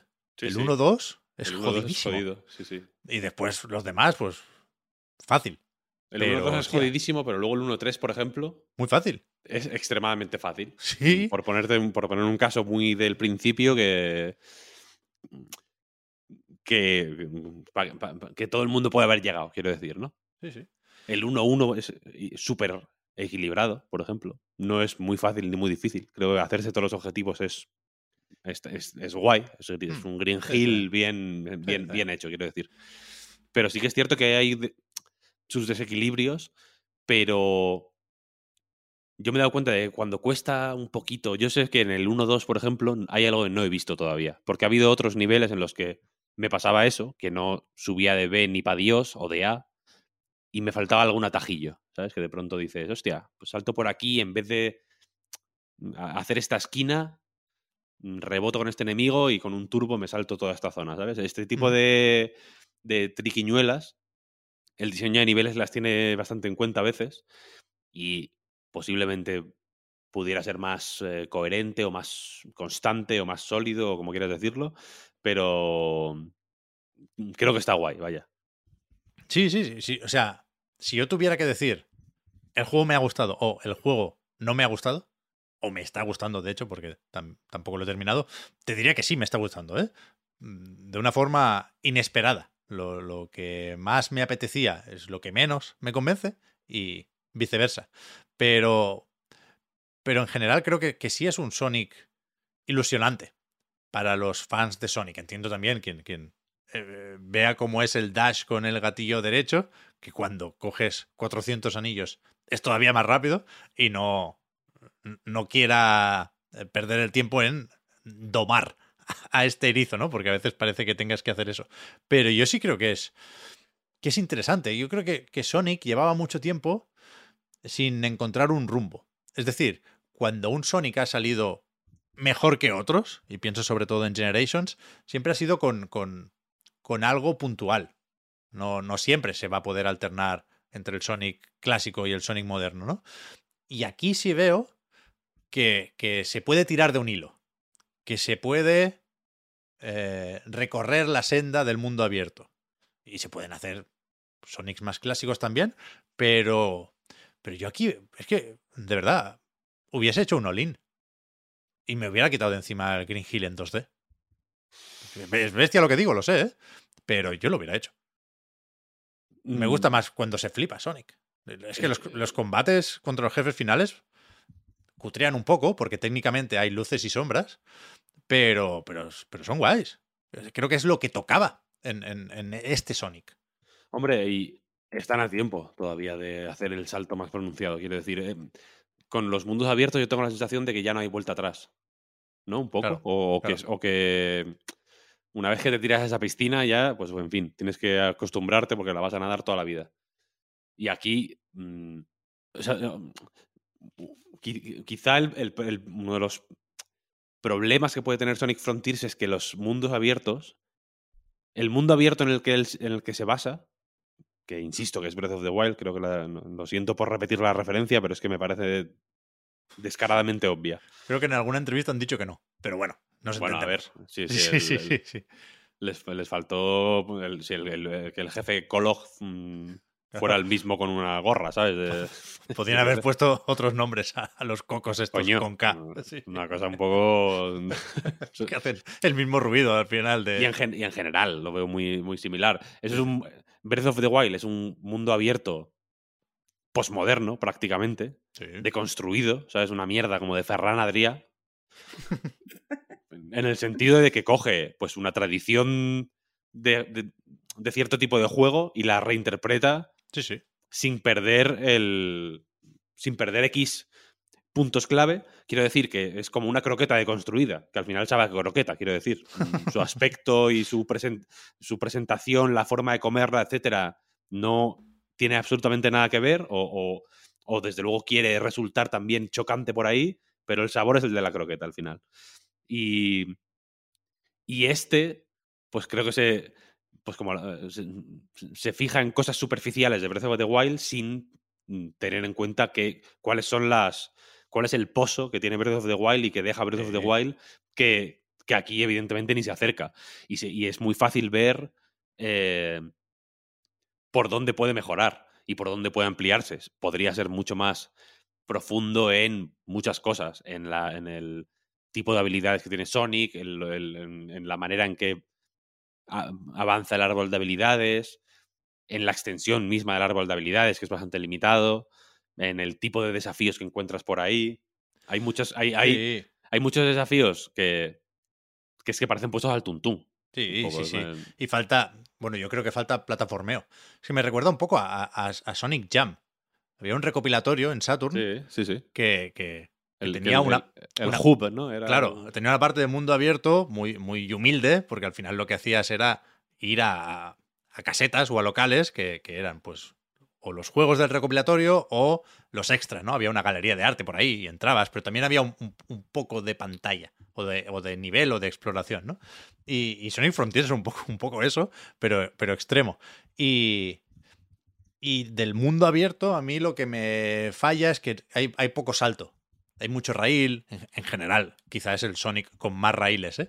Y, y de nuevo, me, me- me encajan mejor en, en esta zona amplia que en los niveles. Porque aquí te metes en el raíl buscando un- una recompensa, pero el giro de la cámara es más vistoso y resulta que, hostia, casi sin darte cuenta has llegado a, otra zona del mapa que no, que no habías explorado, ¿no? Como que el, raíl te sugiere algo y, y también cuando a medida que vas eh, haciendo estos puzzles, Víctor, se, se desbloquea el mapa o se hace visible el mapa del menú de mapa de cuando pausas, pero también aparecen raíles que hacen de atajo, un poco de Death Stranding incluso, Sí, sí. con lo cual va cambiando eh, esa zona abierta a medida que la vas resolviendo de alguna forma. Y, y ahí sí hay un punto de coherencia que, que- que en el global del juego no me parece tan evidente o tan bien traído. Pero, pero es verdad que en ese mundo abierto A mí me falta un poco más de, de salto, de plataformeo de toda la vida, porque es que tampoco me, me disgusta el, el salto que tiene Sonic ahí. Es un, doble salto que puede acabar en spin dash. No sé. Me, me, está gustando explorar. Más que, ya digo, eh, repetir niveles y sacar que, que en ellos estamos también, ¿eh? Pero me tiene, me tiene descolocado el, el- el Sonic este, que, por cierto, también me, me interesa la historia. Es más o menos atropellada. Yo, yo creo que aquí a veces nos gusta intentar adivinar si ha habido recortes o no. Yo creo que con las cinemáticas ha habido tijera, pero. Pero creo que hay referencias a otros Sonics. No. No quiero decir mucho, pero hay nombres, hay personajes que se parecen mucho a otros personajes. Esa civilización antigua, creo que la conozco. Y, y me mola eso, porque al final lo que nos recuerda es que Sonic tiene, tiene sus momentos, pero sigue siendo más o menos mítico e icónico y querido. Y precisamente por eso, porque hay mucho que hacer con Sonic, no hace falta que todo se haga en un juego. Es decir, aprovechemos que ahora está con la película, con la serie y tal y cual, y, y- y- la gracia es hacer distintos Sonics, que el, el de 2022 es un mundo abierto. Pues venga, a tope, y haremos el 2D en otro momento. Hacemos un Sonic Mania 2 y será mil veces mejor que los niveles 2D de Sonic Frontiers. No, no hace falta meterlo todo aquí, coño. Vais a ganar más dinero haciendo más Sonic. Ya, ya, ya. Mm, Es que de verdad que tengo. Voy. Voy recopilando bugs, porque voy con el share button o como coño se llame ahora, voy haciendo clips. Tampoco está plagado de bugs el juego. Tú me decías, Víctor, que de hecho no has visto ninguno así muy evidente. no, ni uno. Pero yo, la, la mayoría, si tengo seis clips de bugs, cuatro o cinco son de niveles en 2D. De que me saca del looping, de que eh, un- una rampa que tendría que impulsarme hacia arriba, pues no lo hace y, y- y- y me voy, ¡pam!, como un peso muerto hacia el barranco. Cosas así porque se nota que están limitando y tensando las físicas de una forma absurda y ridícula. Y es muy evidente y a, y a veces se rompe por ahí. Y me, me, no sé, me tiene, me tiene loco esta mierda. También habría que ver si tienen recursos para hacer tantos Sonic distintos como, como tú piensas, ¿sabes? O si, o si Bueno, les eh, da para hacer. O sea, a mí. es que- Estamos es que hablando es- de la Sega del superjuego, ¿eh, Víctor? Que vamos para arriba, ¿eh? Hombre, a ver. Pero que- eh, Pero que re- renunciar a Sonic Manía, si no te, si no te lo hacen Christian Whitehead y Headcanon y compañía, o, que te lo haga el Sonic Team, o, insiste, o a ver qué hacemos. Pero, pero de verdad me, me sorprende mucho volver a este tipo de niveles 2D después de Sonic Manía. ¿Qué quieres que te diga? Ya, eh, no sé, yo creo, yo creo que hay una parte de. Hay una parte de, de Sonic que es que es, eh, esta mezcla le va bien. Y es, tra- y es tradición ya, prácticamente. Quiero decir, ocurren. Si, si, si fuera una, in- una invención nueva, guay, pero es que. En, visto de otra manera, es un- sería un recorte, llegado el caso. ¿Sabes? De- de- ya se han metido aquí en un callejón que igual es difícil salir de él. No, y, y la, y la cuestión es que, vale, es la Sega del superjuego. Pero a ver, Sonic está en la B. Pep. El- ¿Qué va? los- sí, Sonic está en la B. ¿No viste el informe? 1.500 millones de ventas y descargas. Y la Perfecto. película a, a tope, a Sí. tope. Sí, tope. pero, pero mm, creativamente o filosóficamente, Sonic está en la B. Bueno, y no se sale de la Y B le- con más Green Hill y más Chemical Plant. No, pero igual, igual quiere ser el rey de la B. Bueno. O sea, para mí este, este juego es. Mm, es un es el- el- el- un 7 de, de Goti. Un Goti de 7. ¿Sabes lo que quiere? No sé si se me entiende. Un 7 en- de del, del mismo calibre que Final Fantasy Origins. ¿Sabes? Ese, juego, ese tipo de juegos desquiciados y, y- delirantes. Que es que igual yo soy excesivamente sensible a eso. Pero la música, que la he mencionado varias veces, La música es buena, ¿eh? Es demencial. No tiene sentido, es increíble. Son unos... Es que creo que lo, lo he mencionado antes, hemos tenido un problema con la grabación y, y- y he hablado un poco de la música y creo que no se ha quedado registrado. La música es increíble. Es. Es un. Es. es hay, hay una. creo- esto, esto creo que ya lo hemos hablado, pero Sonic Frontiers a mí me reafirma en, en- a la hora de pensar que lo que yo opino de Sonic es lo correcto. Y que estoy mm, en sincronía perfecta con las mentes del Sonic Team que, que, que trazan el master plan para llevar a Sonic hacia adelante. O hacia abajo o hacia arriba. Nadie sabe en qué dirección van, en realidad, esta gente. Porque habrá quien diga, no, es que mm, ¿no? Te- tendría que haber Sonics. mm, eh, tendría que ser como Mario, los Sonic, ¿no? Juegos coherentes, juegos redonditos, juegos eh, conten- co- contenidos, incluso cuando son extravagantes, tipo Mario Odyssey, eh, son. están pulidos al máximo, ¿no? Y, y- y es que yo creo que Sonic tiene que ser. eh, ti- ti- tiene que ser otra cosa. ¿Sabes lo que, sabes lo que quiero decir? Tiene que, que huir de, de- de ahí. Tiene que ir en otra dirección. Tiene que correr rápido en la dirección diametralmente opuesta. Y, Sonic Frontiers lo hace. Por eso- porque es un, es, Sí, es un sí, juego que va. Eh, que, es im- imposible de predecir lo que va a hacer. Eh, Te podía empezar, eh, ya, que, ya que el 1-1 es lo primero que juegas antes de ir al mundo abierto y antes de nada, es un Green Hill, se te podían poner nostálgicos y ponerte música nostálgica, y sin embargo te ponen un puto temazo de Pona Eri increíble que, que- te dan ganas de subir, de colgarte de la, de la lámpara. Y, y- y ya te meten en un mood que es mm, demencial. Las referencias al ciberespacio, por ejemplo, son extremas. Sí, Son de, de, sí. de- de- yo, qué sé, como un neandertal que ha, que, ha salido del hielo y de pronto con- conoce internet y lo ve ahí todo como Sí, Matrix, Matrix. fascinante, increíble, de Matrix, de, de, de- de- los 90, de finales de los 90, Sí, increíble. Sí, sí. Es, es, es, es un juego casi de Arcane Kids, ¿sabes? De make the games you wish you- could play on Dreamcast. Es un juego de, de- de Dreamcast en, el- la Play 5. Sí, sí, es- es- Increíble. Yo creo que es el Sonic más Adventure desde, evidentemente, Sonic Adventure 2. Sí, y, y es- y- y fun- y funciona, y funciona guay. Sí, sí. Y, la, y los.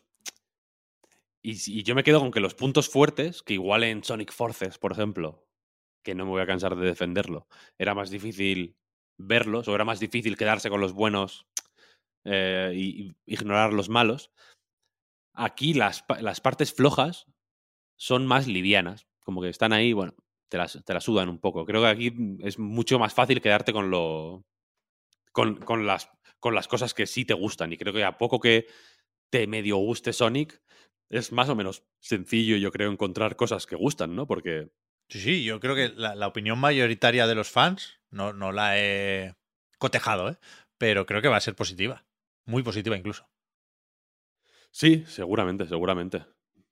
Pero yo me quedo con la duda, Víctor, de si es mejor efectivamente tirar hacia aquí y, y- y- y venirse arriba y probar un poco a lo loco o insistir con, con Lost Wall, que es quizá, hacías antes el- la comparación con Mario, que no hay que hacerla, ¿eh? pero quizá Sonic Lost Wall es, es el, el- el Sonic más Mario. Y, y yo creo que ese salió mal por una serie de eh, desajustes en el diseño que creo que se pueden ajustar. Y seguramente es tarde ya para insistir con, con esa fórmula. Pero yo creo que ahí se pasó página muy rápido. Puede ser, puede ser. Y ahora es verdad que estamos en otro punto. ¿eh? Y, y no me importaría, a falta de ver cómo acaba la cosa, igual muere Sonic, no lo sé. Pero no me importaría que el próximo Sonic fuera un Sonic Frontiers 2. Eso sí te lo puedo decir ahora. No, hombre, para nada. Que Sonic muera y que. que le mate Tails.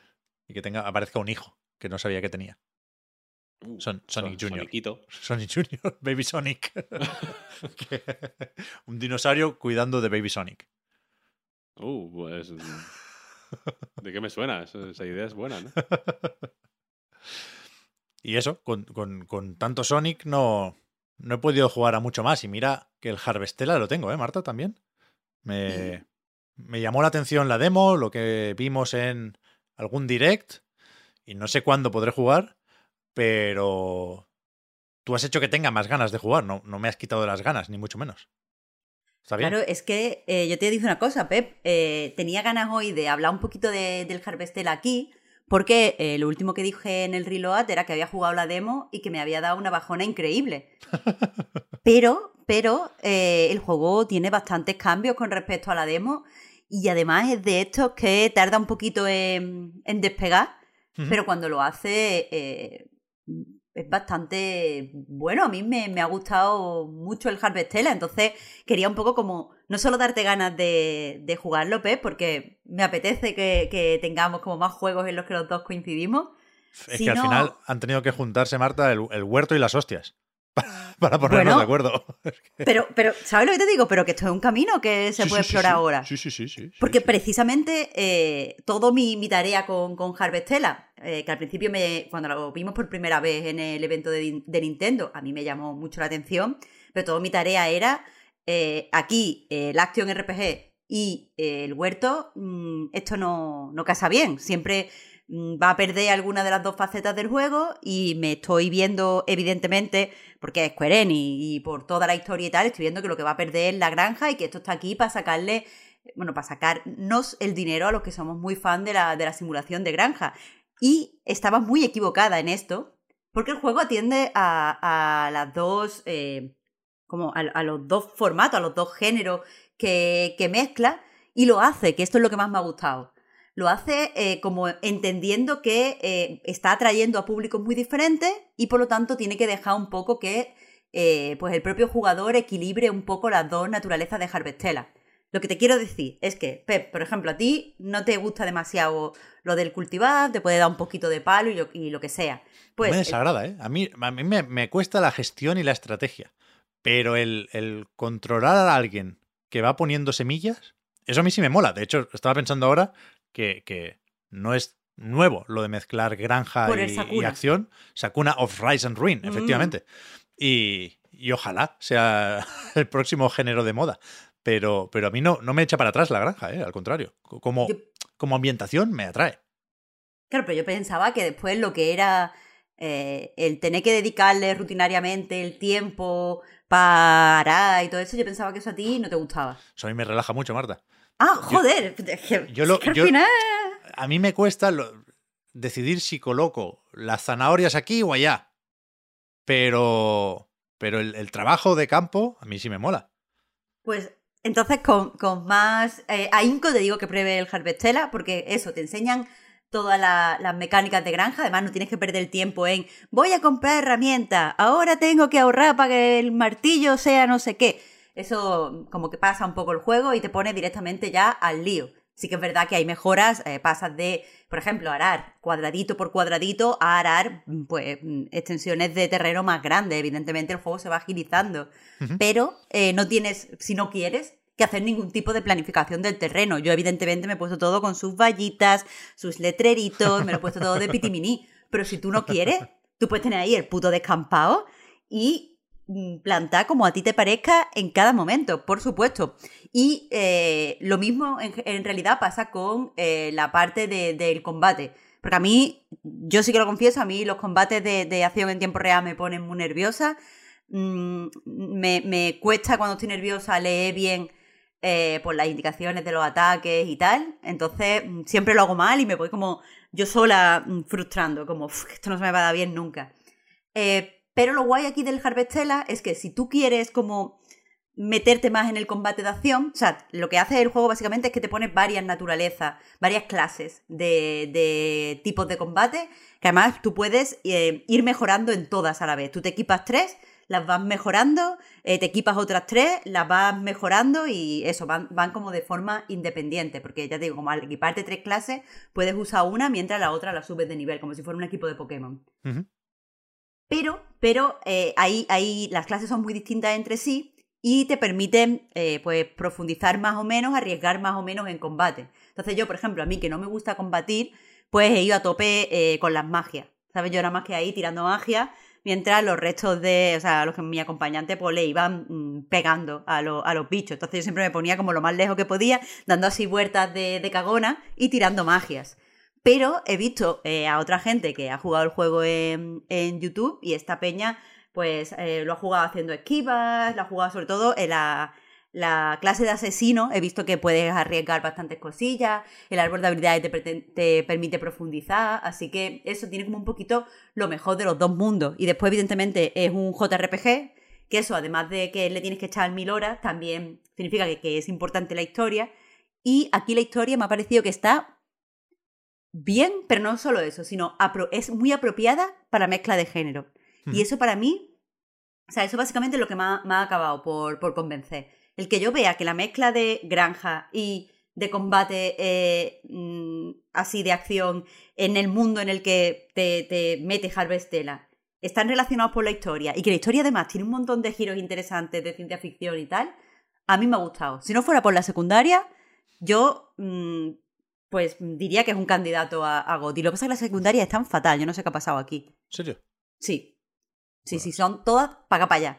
Pero no para acá para allá de porque tienes que ir a coger tres frutas en el bosque y venir y dárselas a la viuda, no sé qué. No, no, no, no. Es que, rollo, te dice una chica, oh, quiero una concha. Entonces tú vas, coges la concha y ahora vas a buscar a la chica, se la vas a dar y dices, no, no me la des aquí, dámela en mi casa. Y corréis para casa.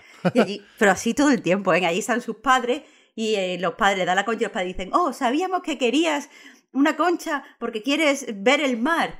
Y entonces te dice la chica, ¿me acompañarías a ver el mar? Y como no, Den, no te acompaño. ¿Qué coñazo? Y así todo el Tengo, tiempo, tío. tengo una granja. que atender, no tengo, puedo- tengo cosas que hacer. Señora, el mundo está acabando. Usted quiere que yo me ocupe ahora de esto, pero en serio, es que. Y lo peor, los hijos de puta, cuando hay un, una de estas con muchos para acá para allá, no te dejan usar el viaje rápido. Pero vamos, eso, si no fuera por, por las secundarias, a mí me parece que es un juego muy interesante, con una historia entretenida, con unos personajes que se van descubriendo progresivamente más interesantes. Así que, que no les ha salido mal a, a los de Square Enix. Y esto, lo digo en el análisis, si esto es el, inicio de una nueva franquicia, a mí me parece estupendo. A mí me parece que, que es una base buenísima para empezar a experimentar más entre la, la, qué sé, la simulación de granja y el combate. Ya. A ver, no sé cómo le habrá ido en ventas, ¿no? Porque salió la semana pasada y en. O sea, estamos en temporada alta, por supuesto, y en PC hay de todo, pero también en Switch, cuidado, ¿eh? Que venimos de Mario más Rabbids y de Bayonetta 3 y tenemos a la vuelta de la esquina el Pokémon, como decíamos. Y creo que, que he leído poco y he visto poco sobre Hmm. Harvestella. Sí, creo que ha pasado muy desapercibido. eh, porque claro, es que ha salido también en una época en la que están saliendo un montón de juegos de muchos tipos distintos y a lo mejor no le apetece a nadie meterse en un pozo de hora eh, que tampoco es serio candidato a GOTY. Claro. No, Pero no, me, da, y- me da mucha pena. Esto es un juego que lo sacan a principio de verano, por ejemplo, y es Claro. gustosísimo. Es que además no tiene ningún sentido lo que ha hecho Square Enix con, con este tramo del año, que si Harvestella se la puede haber pegado, que no lo sé, ¿eh? ojalá que no. El Star Ocean ni te cuento. Ya. Star Ocean lo han tirado a los, a los- a- a los lobos, ¿no? Demencial, ¿eh? De locos. Y el, bueno, y el Valkyrie Elysium, tres cuartos de lo mismo. Ese estaba un poco más adelantado. O sea, salió un poco antes y era, por lo tanto, una fecha un poco mejor. Pero el Star Ocean, yo no conozco a nadie que lo haya jugado. Sí, sí, muy fuerte. Y el Dio Field, y viene ahora el, el Final Fantasy VII. No sé, es muy raro lo de Square Enix est- estos, estos últimos meses, pero bueno. Mm, Pero bueno, eso me dará coraje cuando al final quede como, eh, bueno, no funcionó porque tal, y se apunte como a que era malillo. Claro, claro. Quiero claro. dejar constancia de que Harvestella malo no es. Hay otras cosas que le rodean, pero desde luego esto es un juego a tener en cuenta. Bien, bien, bien. Pues no, no faltarán tampoco la semana que viene los juegos, ¿eh? Porque no, todavía no se puede decir a qué estáis jugando, ¿no? Mm, que- Mm, yo creo que no, pero bueno. eh, Pero es algo hot. Lo que No voy a lo voy a hacer decir. entonces es ver qué sale la semana que viene. Quiero decir, es la tercera vez que repito lo de Pokémon, aunque para el jueves o viernes, ya veremos cuándo grabamos, no creo que hayamos jugado a Pokémon, queda pendiente para cuando se pueda, pero la semana que viene, el 15, sin salir de Game Pass, tienes Somerville y Pentiment, ¿eh? ya ves. What a day. Un poco más de Bayonetta, podemos colar también, Sí, hombre, eso fijo, vaya. el, el Signalis, a ver, el, el Kratos, me gusta.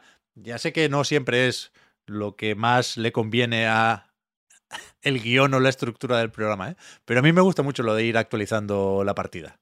Pues mira, ahora voy por ahí, ahora lo último que he hecho es tal. Eso me, me, me siento acompañado por los oyentes y los lectores cuando hacemos esto. Pues hombre, tú que puedes, aprovechalo.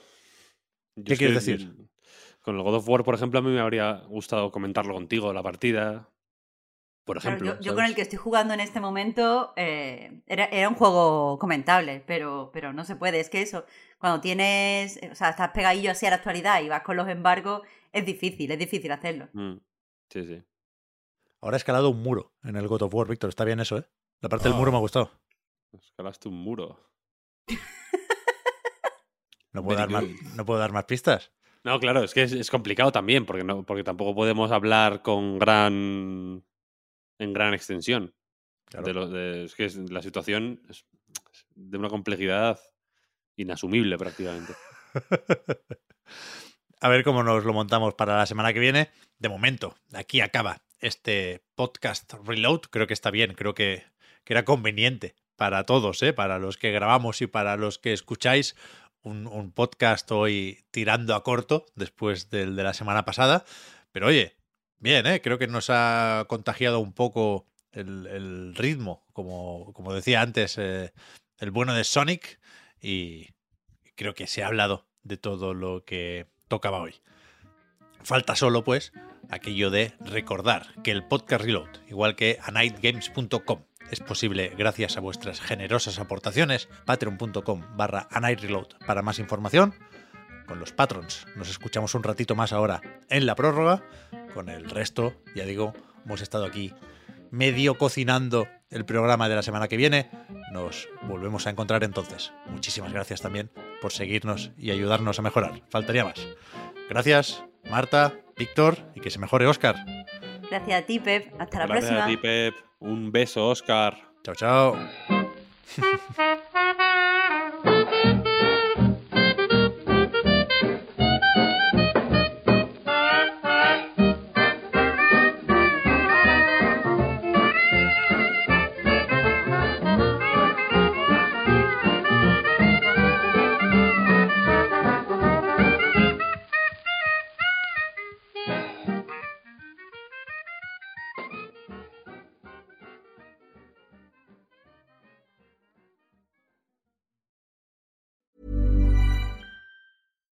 Hi, I'm Daniel, founder of Pretty Litter. Cats and cat owners deserve better than any old fashioned litter. That's why I teamed up with scientists and veterinarians to create Pretty Litter. Its innovative crystal formula has superior odor control and weighs up to 80% less than clay litter.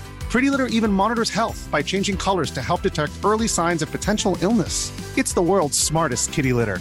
Go to prettylitter.com and use code ACAST for 20% off your first order and a free cat toy. Terms and conditions apply. See site for details.